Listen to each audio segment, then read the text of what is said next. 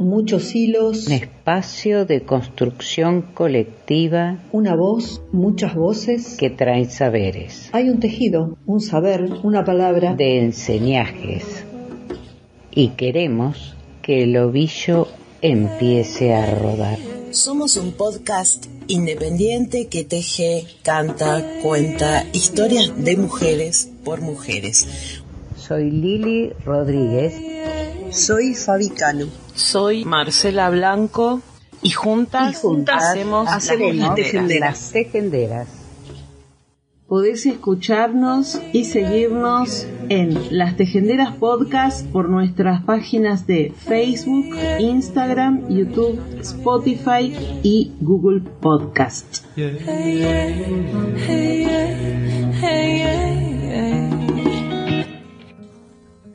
Hola a todas, a todos, bienvenidas, bienvenidos a un nuevo episodio de Las Tejenderas.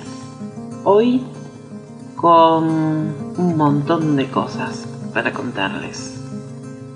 ¿Qué mejor que la poesía después del Domingo de las Paso y sus resultados? Dice así, en primer lugar, no se desespere y en caso de zafarrancho no siga las reglas que el huracán querrá imponerle. Refúgiese en la casa y asegure los postigos una vez que todos los suyos estén a salvo, comparta el mate y la charla con los compañeros. Los besos furtivos y las noches clandestinas con quien le asegure ternura. No deje que la estupidez se imponga, defiéndase. A la estética, ética. Esté siempre atento. No le bastará empobrecerlo y lo querrán someter con su propia tristeza.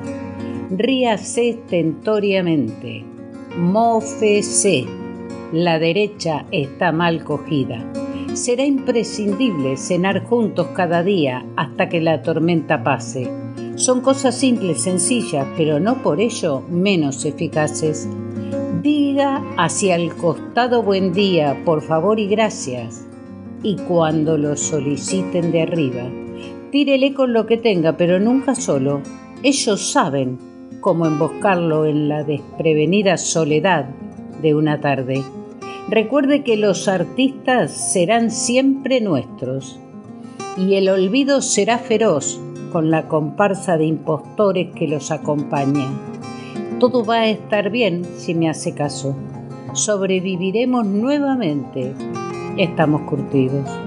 Cuidemos a los pibes que querrán podarlos. Solo es menester bien pertrecharse y no escatimamos amabilidades. Deberemos dejar a mano los poemas indispensables, el vino tinto y la guitarra, sonreírle a nuestros viejos como vacuna contra la angustia diaria ser piadosos con los amigos, no confundir a los ingenuos con los traidores. Y aún con estos, tener el perdón fácil para cuando vuelvan con las ilusiones forreadas. Aquí nadie sobra.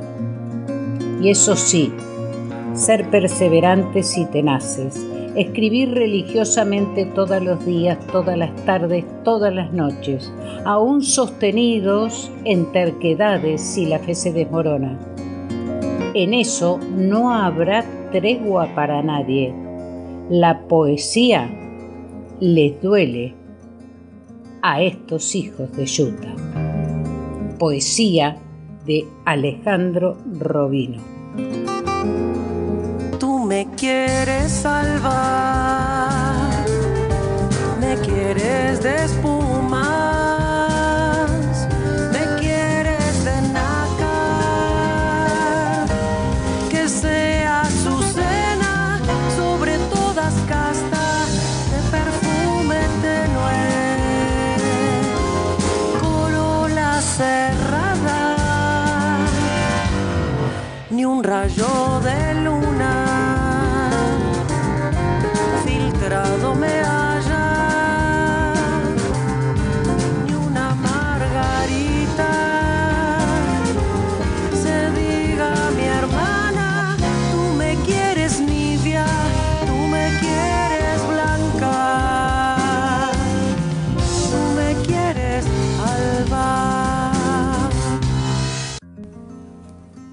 Diario El País. El artículo se llama Los testimonios que revelan cómo el franquismo construyó el mito de las solteronas amargadas entre comillas. El documental Solteronas escucha a mujeres que fueron señaladas por negarse al matrimonio y cómo la ficción, la publicidad y los medios ayudaron a consolidar el estereotipo. La palabra solterona está llena de connotaciones, todas negativas. Cuando alguien se refiere a una mujer como a una solterona, no solo quiere indicar que no ha contraído matrimonio, sino que además lo afirma de manera despectiva. La, la, sociedad empuja a vivir en pareja, a formar una familia, a firmar un papel y cumplir con todos los clichés enseñados. La que no lo hace es señalada con ese adjetivo injusto a las niñas se les asusta, se les dice que si no hacen lo que deben hacer se quedarán para vestir santos, entre comillas, serán unas solteronas, entre comillas. En todas las familias hay algún ejemplo. No querrás ser como tu tía Pili. Y la imagen de esa mujer sola en su casa aparece como un fantasma, dispuesto a aterrorizar a las niñas de todas las generaciones, una amenaza que no se utiliza con los niños. Carmen Martín Gaite estudió mucho a las solteronas y manifestó que se las margina y se las caricaturiza, pero que nunca se las escucha para que cuenten su vida, que digan por qué no quisieron pasar por el aro del matrimonio. Las solteronas desafiaron las normas del patriarcado y las católicas, marcadas por la dictadura que adoctrinaba a las mujeres desde pequeñas para que fueran buenas esposas y buenas madres. Esto precisamente es lo que hace el director Manuel Jiménez en Solteronas, un documental que escucha numerosos testimonios de mujeres que no se han casado y que se han presentado en el Festival de Málaga. Aquí sí las oímos contar su experiencia, el porqué de su decisión. En realidad son mujeres empoderadas que desafiaron a su familia y a la sociedad. Sufrieron insultos, señalamientos y prejuicios. Ellas afirman que quedarse solteras es una decisión íntima y política. Yo quería salir de mi pueblo porque las mujeres allí estaban abocadas a hacerse la jugar y casarse. Mi madre siempre se preocupó de que mis hermanas y yo fuéramos autónomas, que tuviéramos una forma de ganarnos la vida, porque eso nos haría libre. Nos obligó a estudiar, nos decía, tened vuestro dinero y no tendréis que aguantar a nadie, dice una de las 26 mujeres que participaron. No se ve su rostro, ni se dicen sus nombres, aunque están ahí para reivindicar su historia, tienen pudor, les da vergüenza hablar, creen que sus declaraciones no son importantes cuando realmente derriban muros. Todas las entrevistas empezaban igual, ellas decían que no tenían nada que contar, que su vida no era especial. Cuenta Manuel Jiménez que confiesa que la mayoría no quería aparecer en cámara. Muchas decían, yo soy soltera, pero no solterona, porque la palabra tiene esa carga eso sigue estando ahí, añade. Por eso su film aboga por reapropiarse de la palabra, darle la vuelta al lenguaje y que ese término ya no signifique algo negativo. Lo que queríamos hacer, salvando las distancias, es lo que ha hecho el colectivo LGTB con el término maricón. Es la manera de desactivarlo de alguna manera porque tomás conciencia una de las primeras cosas que yo hice fue buscar en la RAE que ponía qué significaba solterona y dice mujer entrada en años que no se ha casado, pero no dice nada más. En esa definición no hay nada malo, no hay un insulto, lo malo está en la sociedad, en la visión que daba esa sociedad. En Solterona los testimonios de estas mujeres, procedentes de muchas clases sociales y distintas zonas geográficas de España, se mezclan con anuncios publicitarios donde se estigmatiza a las solteras, donde se las anima a buscar pareja. Programas de radio, películas, la ficción como perpetuadora del prejuicio. La película se abre con un fragmento de la serie Arde Madrid de Paco León y Ana Costa, ambientada durante el franquismo. En la escena se ve a Irma Cuesta defender su decisión de no casarse. No quiero que mi vida consista en tener que cumplir con la obligación de un hombre, ni desperdiciar mi vida ni mi tiempo pensando en dónde estarás ni con quién, ni aguantar su mal humor ni su silencio. No quiero que un hombre me diga esto sí, esto no, o estar agradecida porque no me pega, no quiero nada de eso. No quiero vivir a la sombra de otra vida. Para Jiménez esa carga negativa que no se sabe de dónde viene, lo hace de las películas que hemos visto, una pedagogía invisible que estaba en las coplas, en los libros, en el teatro, en la publicidad. Aunque esto no lo inventaron en el franquismo, sí que recuperaron esa noción de madre y esposa y querían que la función social de la mujer fuera esa. Todas ellas tienen en común que vivieron esos prejuicios en dos momentos muy diferentes de España, en la dictadura y en la democracia. El director lo tuvo claro porque aunque ese tópico negativo es universal y no solo propiedad de España, sí que había algo que hacía que aquí sea más profundo, y es que durante 40 años se educó a las mujeres para estar detrás del hombre y servirle.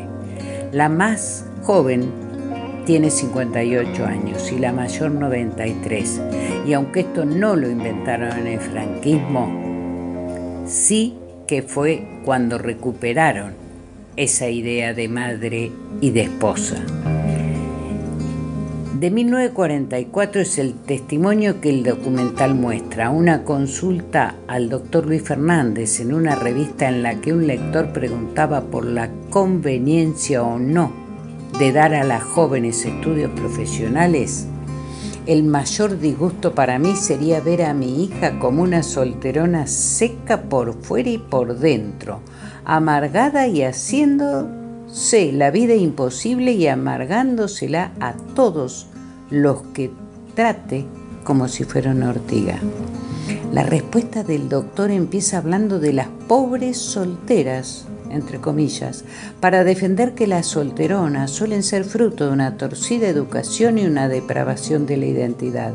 Mujeres que si hubieran sido educadas poniendo los valores de la mujer, como la abnegación, la paciencia, el afecto, la ternura o los sentimientos maternales hubieran optado por el matrimonio. Aunque optimista por cómo el feminismo está cambiando la percepción sobre las mujeres, una experiencia hizo que Manuel Jiménez se diera cuenta de cuánto queda por hacer. Acudió a clase de literatura y mujer que se imparte en la Universidad de Málaga. Quiles la profesora ha estudiado la representación de la mujer soltera en la literatura y las artes escénicas del siglo XIX y en su clase hay 52 alumnas y un solo alumno.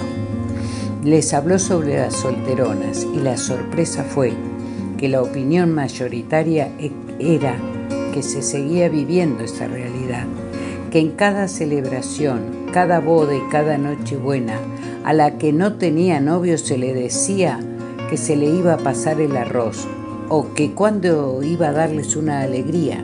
Así que ese prejuicio sigue existiendo. Nos parece que no, pero el estigma se mantiene. Y si ves las series actuales, el papel de la solterona sigue siendo el mismo, ese personaje oscuro que tiene algo de maldad. Las 26 mujeres de su documental demuestran que las solteronas fueron realmente unas pioneras en salirse del molde marcado por el franquismo y deberían ser un ejemplo en vez de un insulto. Tú me quieres blanca.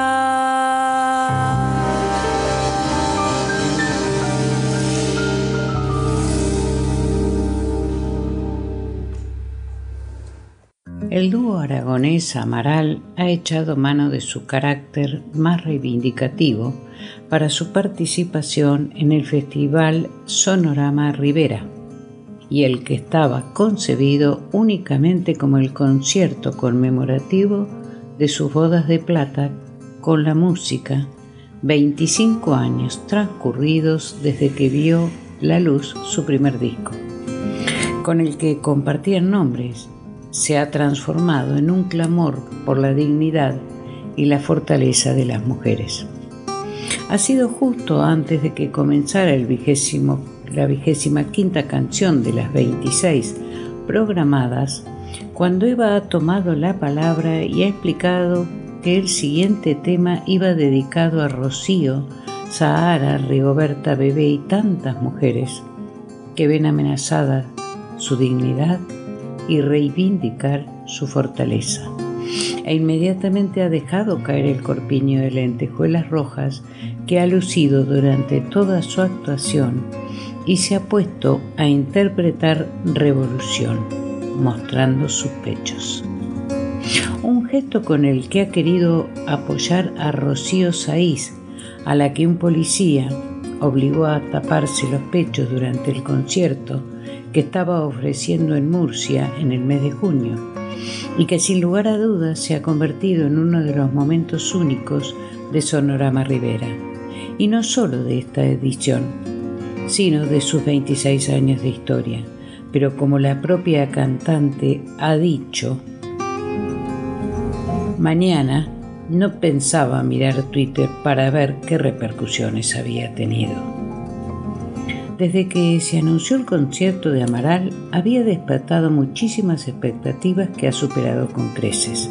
Durante casi dos horas ha ido desgranando temas incluidos en sus ocho primeros discos, algunos casi olvidados para el gran público, y que este concierto ha permitido reencontrarlos no solo a Eva y Juan, como ellos mismos han reconocido, sino también a sus seguidores. Más de 35.000 personas han cantado sin parar todas y cada una de las canciones incluidas en el concierto. Si se pueden destacar momentos únicos, como cuando la cantante ha recordado que la canción Salir corriendo se compuso en apoyo a una mujer que se estaba escapando del maltrato doméstico. Una impresionante interpretación casi a capela, acompañada solo por la guitarra de Juan Aguirre. O Sin ti no soy nada, o cómo ha ido nombrando uno a uno todos los miembros del equipo precisamente antes de interpretar este tema. Se ha hecho corto el concierto y casi sin darse cuenta, se ha llegado a la canción 26, esa con la que dan por presentado su nuevo disco, el noveno, en el que se hallan inmersos en este momento y del que solo ha trascendido el tema Ahí estás. Y según han reconocido en la comparecencia ante los medios que han tenido al término del concierto, a su juicio les ha parecido un temazo por cómo ha reaccionado el público. Eva Amaral, de 51 años, ha protagonizado una de las imágenes del fin de semana al quedarse a pecho descubierto, como decíamos, en el festival en el escenario del Sonorama Rivera, uno de los festivales musicales más importantes de nuestra cultura, dice el diario El País. La cantante lo hizo con intención de reivindicar la libertad y la dignidad de las mujeres, especialmente de las artistas que han sido criticadas o censuradas por desnudarse sobre un escenario. Eh, por todas nosotras, dijo, porque nadie nos puede arrebatar la dignidad de nuestra desnudez, la dignidad de nuestra fragilidad, de nuestra fortaleza, porque somos demasiadas y no podrán pasar por encima de la vida que queremos heredar donde no tenga miedo a decir lo que pienso, porque hoy es el día de la revolución.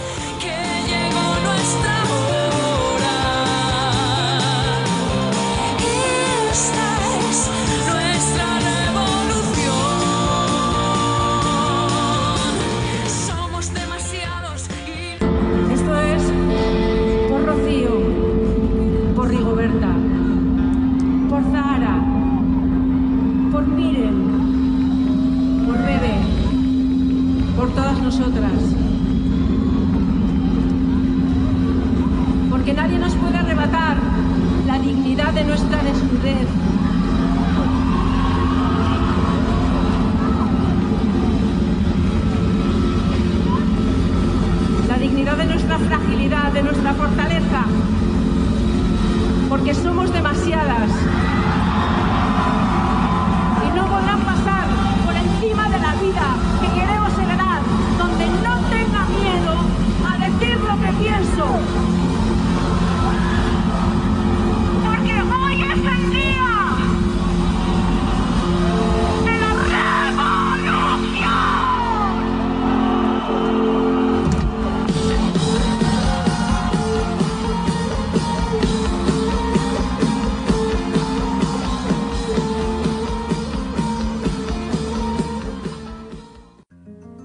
Las autoridades norcoreanas declararon que cualquier mujer que use ropa que no llegue por debajo de la rodilla viola los principios de la etiqueta socialista.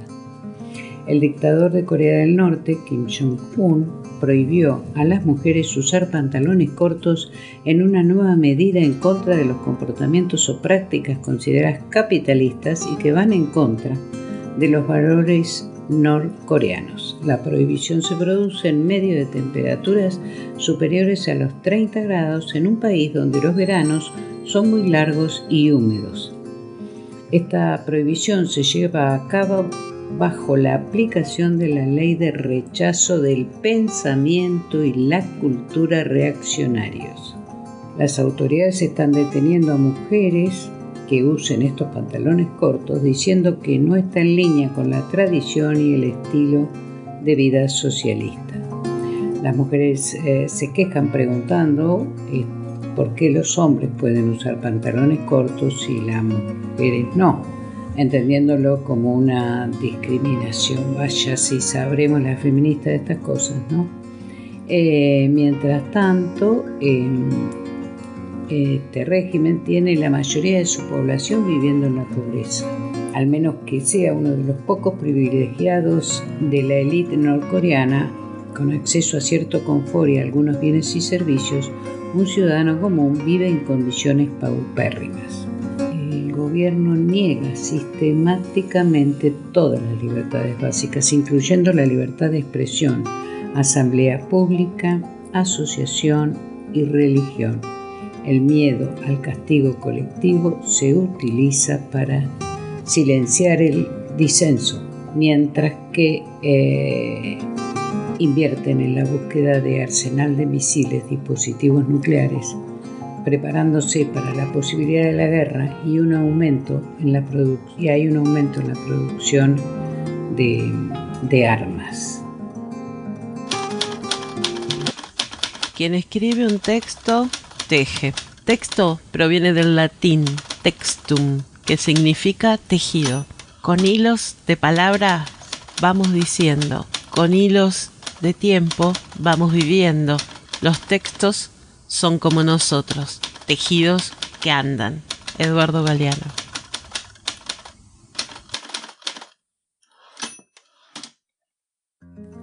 Bueno, nuestra amiga de las tejenderas, Moni Ferrer, nos manda eh, un cuento de su autoría que se llama Los huevos. Miré el reloj y me deprimió ver la hora. Eran las 10 de la mañana. Tomé el teléfono y llamé a la oficina. Hola Sandra, buen día. No voy a ir hoy, la verdad no me siento bien, tengo fuerte dolor de cabeza y mareo. Bueno, quédate tranquila, Mara, le aviso al jefe que te mejores. No tenía dolor de cabeza ni mareo, lo que tenía era imposibilidad de comenzar el día. Con gran esfuerzo me levanté y fui a la cocina. Calenté café y me senté con las piernas apoyadas en otra silla. No podía pensar terminé el café y me quedé sentada mirando al vacío. Sonó el teléfono y no atendí. Ni siquiera observé quién era, no me importaba. Mara, ¿decís que no sabes lo que te pasa? Vamos, mujer, es muy claro. Y es ridículo que no lo razones. Estuviste cinco años en una relación oscura, amante de tu jefe, gerente de la empresa en la que trabajas desde que obtuviste tu título universitario con tanto sacrificio. Pero ahora tenés un buen sueldo. Pudiste tomar un crédito, comprar un departamento, hace meses cambiaste tu auto usado por un cero kilómetro. Todo con dinero obtenido por tu trabajo, por los premios anuales y las clases que das en la universidad. Ya sé que ayer tu amante decidió terminar la relación porque va a ser abuelo y necesita dedicar más tiempo a su familia. Pero hay algo que debes saber, Mara. Cuando una puerta se cierra detrás tuyo, otra se abre por delante. Si no es así, te quedas encerrada. Mara entró al baño y abrió la ducha. Dejó correr el agua encima de su cuerpo durante un tiempo largo. Necesitaba limpiarse todo, lo de afuera y lo de adentro. Se vistió y salió a la calle. Entró a la peluquería y se entregó para cambiar su aspecto. El resultado la dejó conforme. Su cabello corto y teñido de rubio le daba una apariencia más atractiva. Luego pasó por el local de lotería y quiniela y apostó al doble cero en estas circunstancias es lo que hay que tener.